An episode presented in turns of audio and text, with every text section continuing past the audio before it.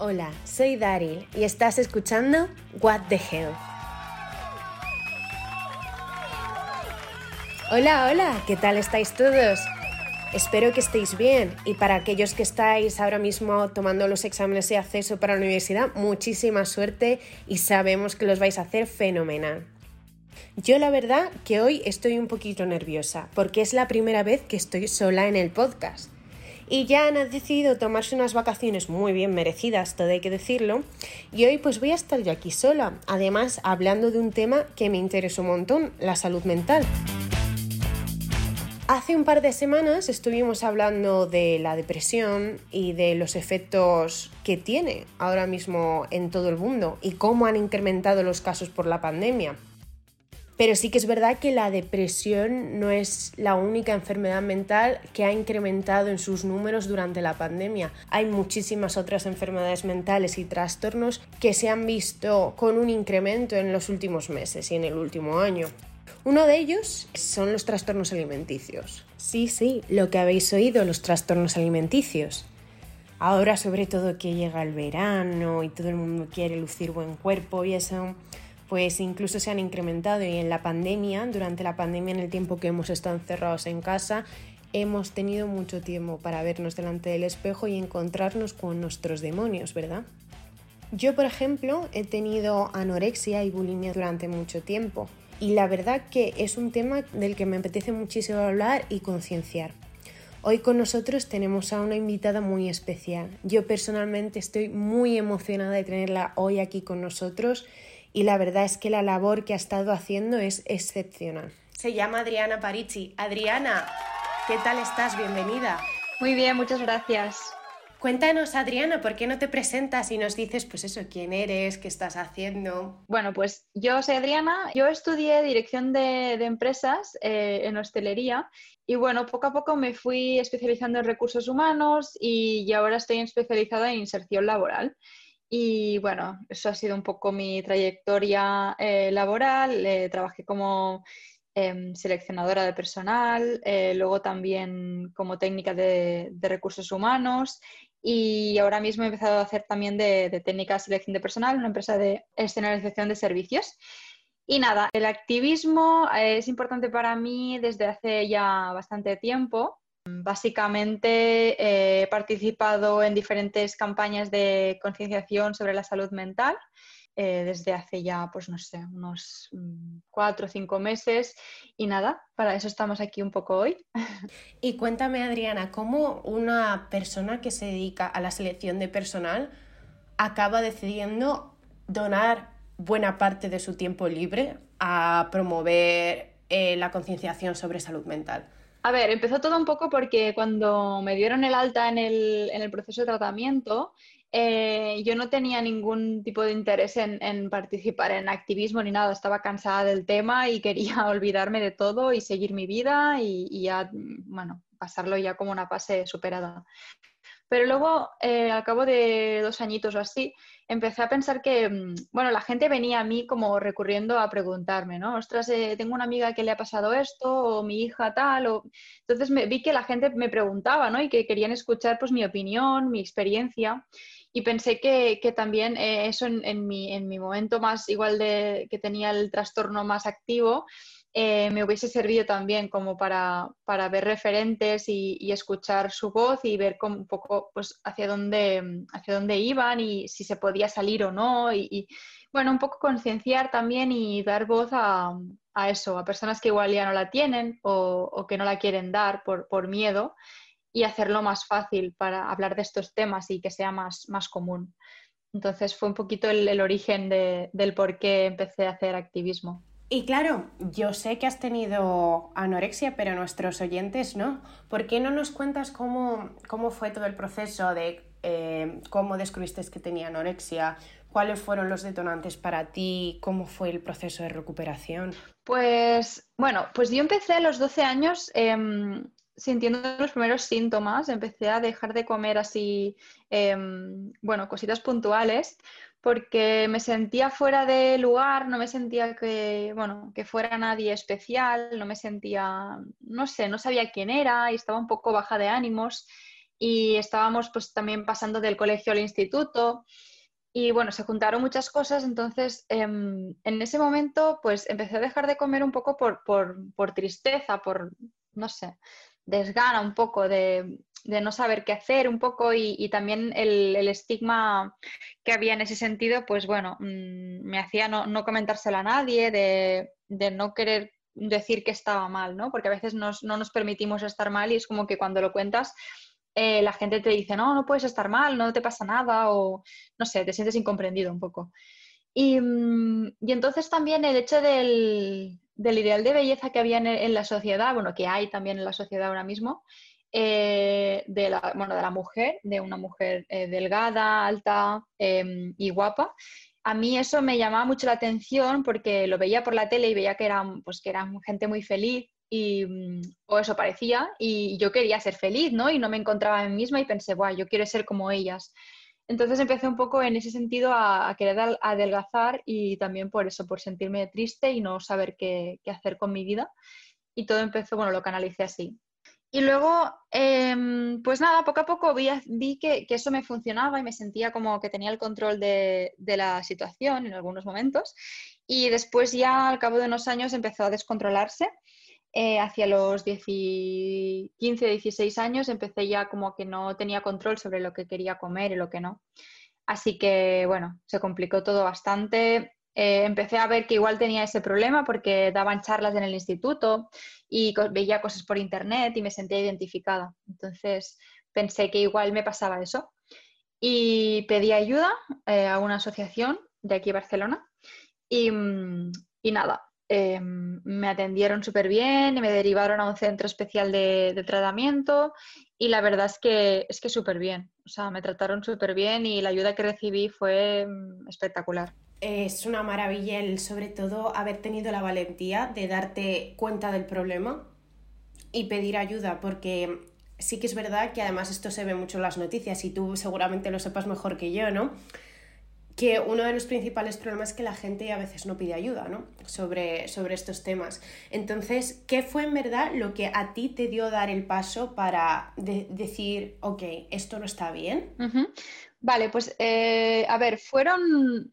Primero lo que, lo que he comentado, que estaba ya en un momento muy límite. Tenía también ideaciones eh, suicidas, entonces en ese momento estaba un poco asustada Em, y también, bueno, eh, tenía una relación bastante tóxica, eh, entonces eso también no ayudaba tampoco a la situación y entonces estaba muy agobiada y no veía otra forma posible de salir de allí.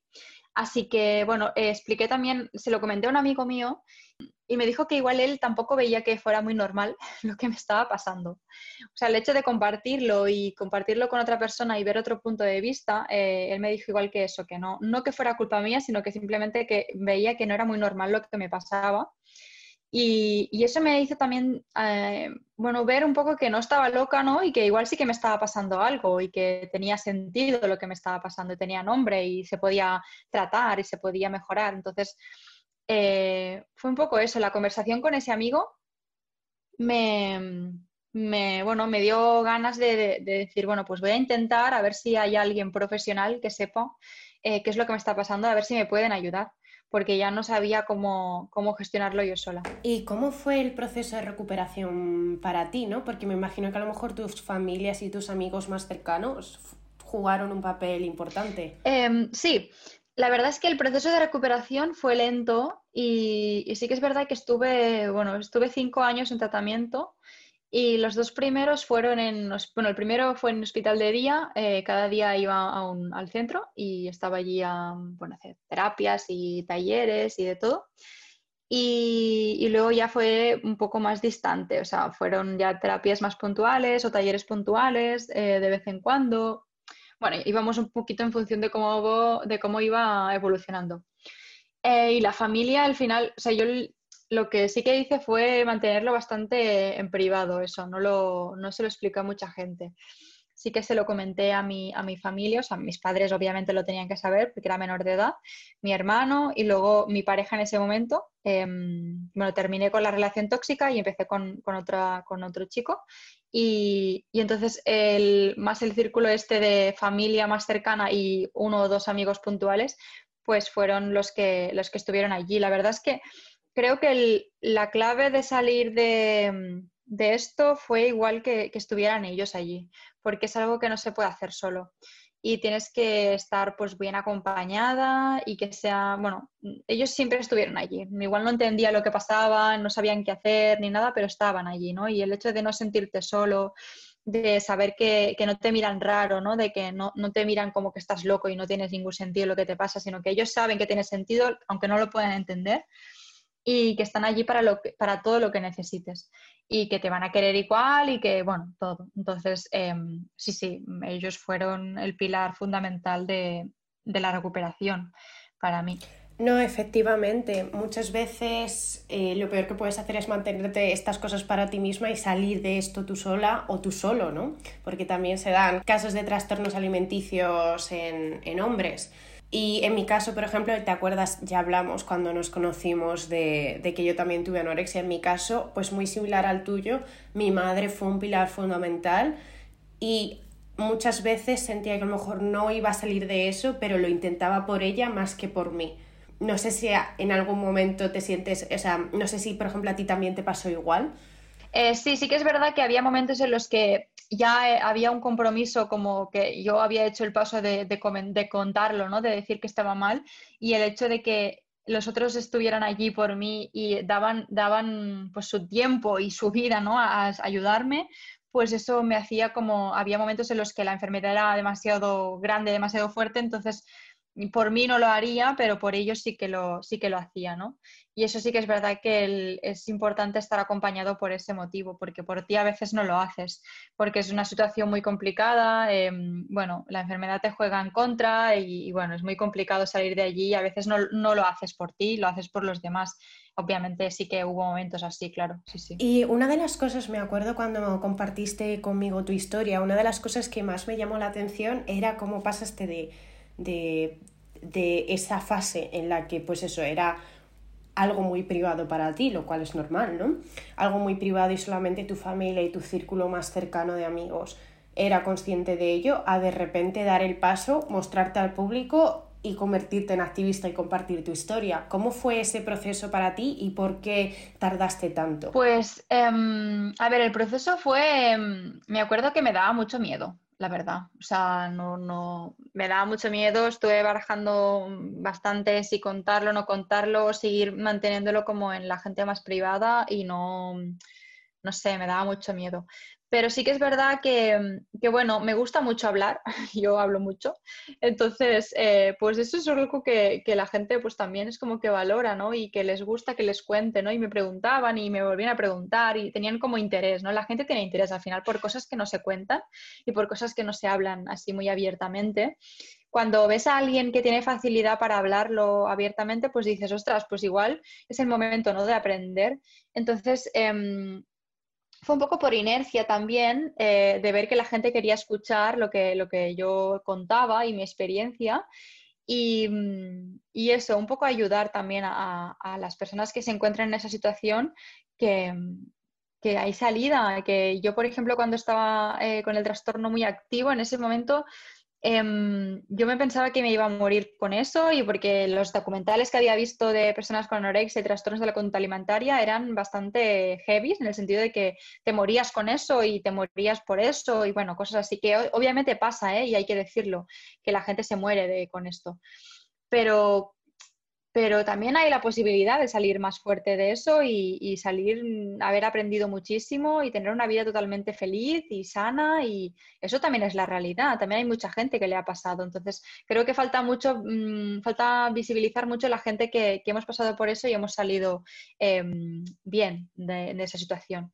Entonces, fue un poco por eso, eh, me costó también por el estigma que hay Em, hacia las personas con trastornos mentales porque, bueno, hay lo, típico, ¿no? Que se dice que están locos, ¿no? Y son imprevisibles y cosas así. O hay veces que, por ejemplo, yo voy con amigos a comer o con gente desconocida que saben que yo pasé por eso y a veces siento que me que miran diferente, ¿no? A ver si comes, si no comes, a ver qué comes y qué no comes. Eso es algo que me, que me duele mucho y que es lo que no me gusta, me hace sentir incómoda. Y, y es algo por lo que no, también, también no lo contaba, ¿no?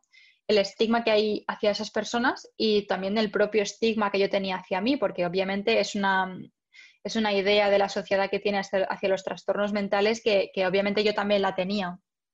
Entonces fue un poco por eso que no lo, que no lo explicaba. Y, nada, tardé tanto por eso, por el estigma eh, que tenía hacia mí, que tenían los demás hacia, hacia los trastornos mentales, y luego también por eso, porque es un proceso largo. Entonces tienes que estar preparado también para hablarlo, tienes que haberlo eh, superado o al menos estar preparado para, para recibir comentarios buenos y, y, malos. O sea que hay que estar preparado, sí. Y una vez que decidiste, ok, quiero ayudar a la gente, quiero compartir mi historia, porque creo que compartiendo mi historia va a haber chicas y chicos que a lo mejor den el primer paso también para, para recibir tratamiento, para buscar ayuda. ¿Cómo fue ese proceso para ti de convertirte en activista? Pues bueno, pues yo em, quería, vi una asociación aquí en Barcelona que se llama Ubertamen y ellos hacían, bueno, hacían diferentes, tenían un blog y colgaban las experiencias en primera persona de estas, de, de bueno, gente que haya pasado por eso, ¿no?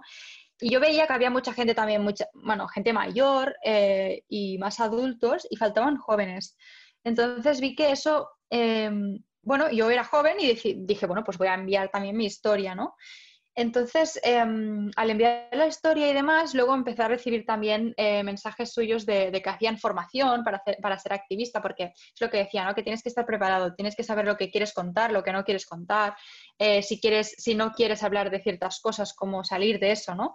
Porque es eso, te, tienes, te estás exponiendo públicamente a hablar de cosas muy íntimas y entonces hay que ser consciente de lo que te ha pasado, de lo que quieres y no quieres enseñar, ¿no? Em, y entonces, pues nada, empecé a hacer formaciones con ellos, pequeñas formaciones que hacen sobre ser activista y cómo, y cómo ser consciente de lo que contar y lo que no. Y a partir de allí, pues nada, em, eh, bueno, presentaron la campaña de, este año 2021, de, que se llama Yo tampoco estic bé, que es eh, Yo tampoco estoy bien en catalán. Y, entonces, pues eh, me presenté para, para, poder ser una de las voces y me cogieron. Así que empecé por allí y a partir de allí, pues nada, cuando salió la campaña, pues los medios eh, empezaron a hacerse, bueno, a hacerse eco de, todo esto y, me llamaban y demás para hacer entrevistas y contar mi, versión. Así que empecé un, poco, un poquito así. ¿Alguna vez has tenido alguna chica, chico que te haya contactado y te haya dicho, Buah, me ha encantado tu historia, muchas gracias porque gracias a ti he dado el primer paso? Pues aún no, la verdad.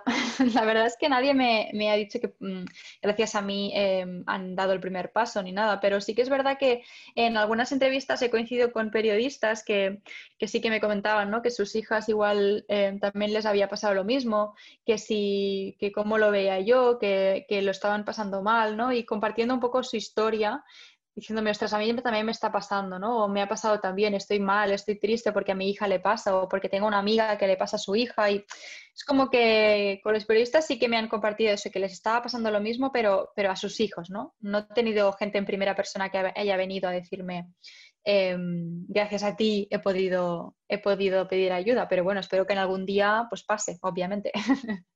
Me encantaría. Seguramente ya ha pasado, lo que pasa es que no lo sabes. Y ahora que comentas un poco lo de, pues eso, que las hijas, pues al fin y al cabo esto es muy común en las generaciones más jóvenes.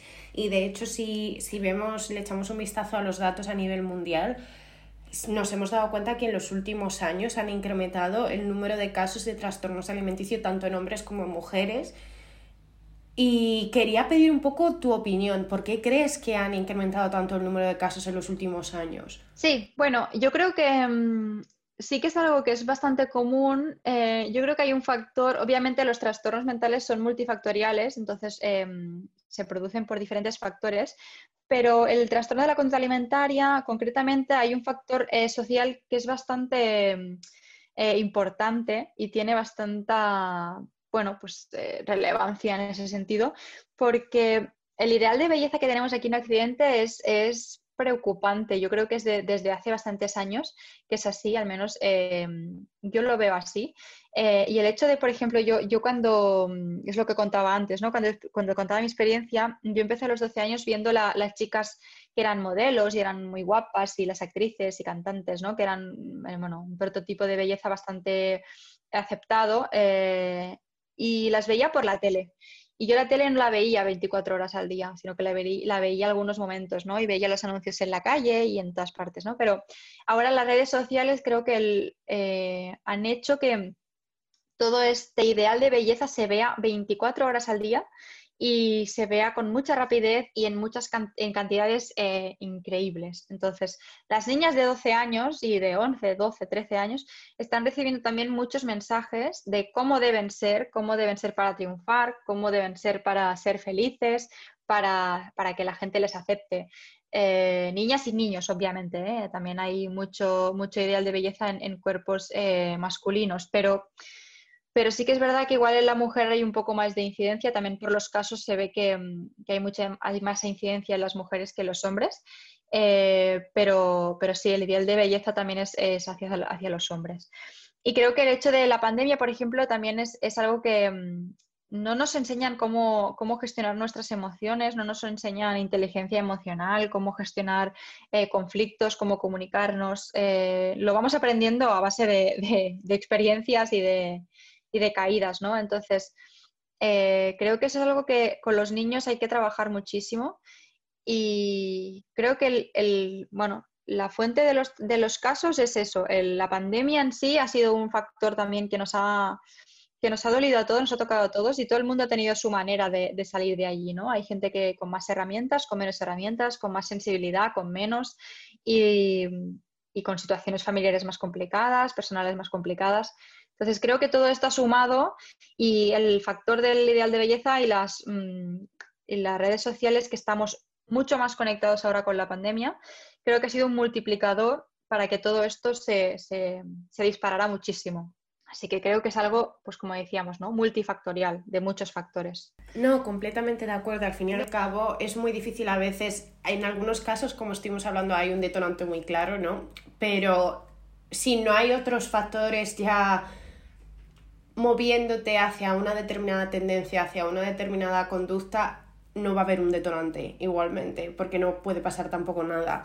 Pero me llama, me llama mucho la atención pues lo que hablas de redes sociales, de cómo las niñas ahora pues están, y los niños, ¿no? También están a más riesgo. Y es verdad, por ejemplo, en tu caso y en mi caso, yo no tenía redes sociales, no tenía Instagram, no estaba expuesta a todas las fotos de las chicas perfectas que además parecen muy cercanas, ¿no? No es como una actriz, ¿no? Que es como, ah, bueno, esa actriz es muy lejano, es diferente, ¿no? Ahora ves fotos de chicas que se suponen que son como tú o como yo y que son, tienen vidas perfectas, cuerpos perfectos, pieles perfectas, ¿no?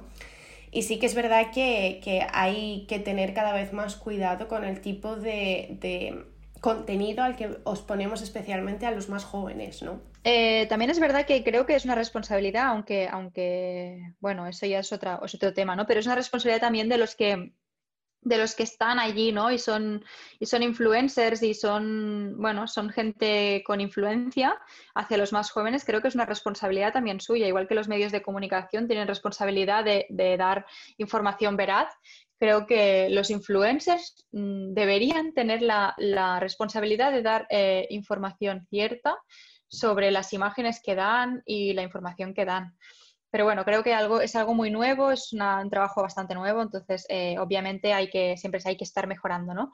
Y es eso que, que mm, hay que ir, seguir mejorando y seguir evolucionando para que haya más eh, variedad de influyentes, de gente influyente, de todo tipo, que nos representen a todos y que mm, y también eh, el hecho de eh, hacer ver a los más jóvenes igual que no es algo que tengamos que tendir a imitar, ¿no? Que puede ser algo inspirador, pero siempre desde el punto de vista de uno mismo, de, la situación de uno mismo, y puedes coger ideas de todo el mundo, claro que sí, pero, pero nunca, em, si alguien siente que tiene la necesidad de ser como esa otra persona, pues allí hay un problema, ¿no?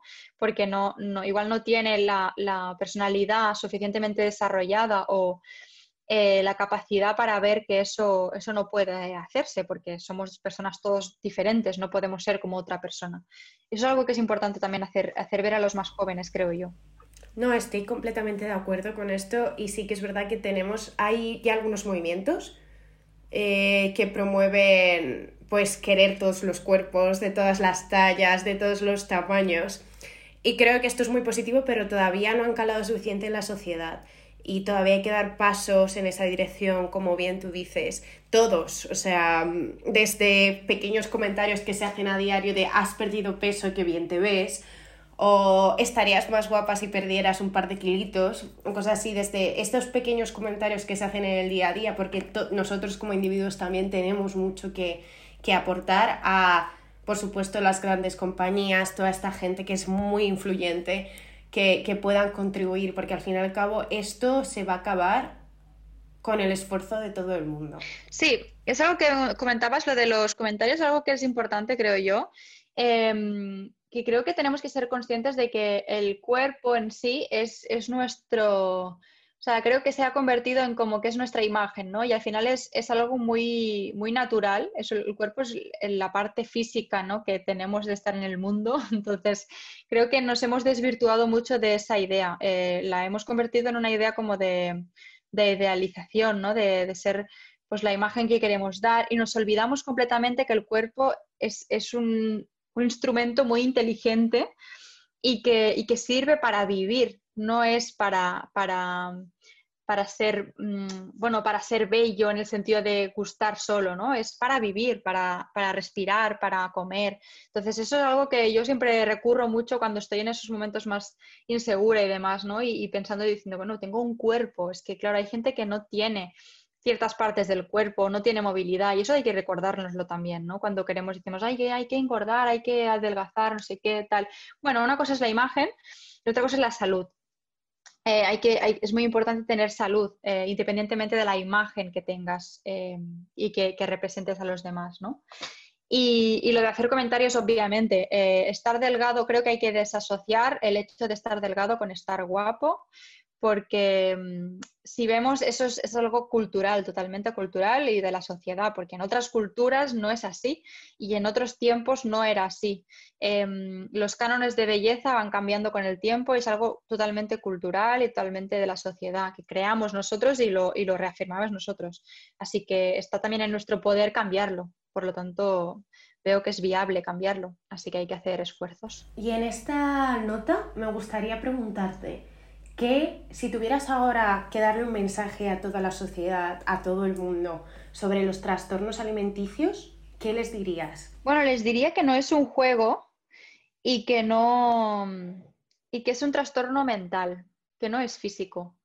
Eh, que dejemos de, de nombrar como, con adjetivos como si fuera como si fueran adjetivos el hecho de, uy, estás muy anoréxica. No, anorexia es un trastorno mental que no es físico. Eh, obviamente tiene unas consecuencias físicas, pero no es un adjetivo, no es decirle a alguien estás muy delgado. Una cosa es estás muy delgado, me preocupas, y otra cosa es decirle tienes anorexia. Tienes para decir esa afirmación de tienes anorexia, eh, hay que ir a un, a, un, bueno, a un médico, un psicólogo y que te dé el diagnóstico. No puede una persona mm, por ahí decirle a alguien solo en función de cómo es su cuerpo si tiene o no tiene ese trastorno. Porque hay gente con anorexia que, que no tiene un, un peso mm, extremadamente delgado y eso también es algo que, que se tiene que remarcar. Cuando te diagnostican de un trastorno mental físicamente, sí que hay, hay ciertos criterios que siguen, pero lo importante es la conducta.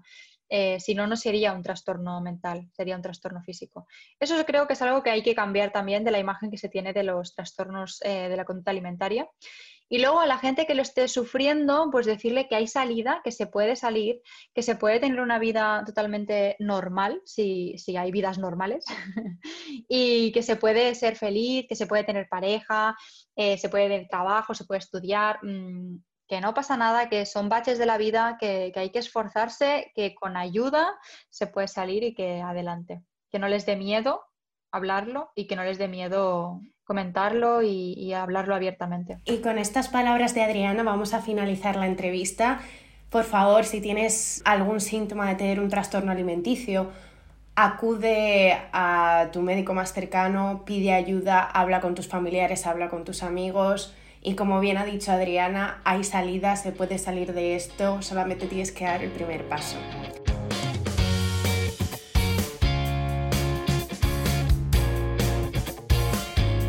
Acordaros de seguirnos en nuestras redes sociales, Instagram, Twitter y si en algún momento le queréis mandar un mensaje a Adriana para decirle lo inspiradora que es, podéis mandarlos a generationsforhealth.gmail.com. Nos vemos la semana que viene. Adiós.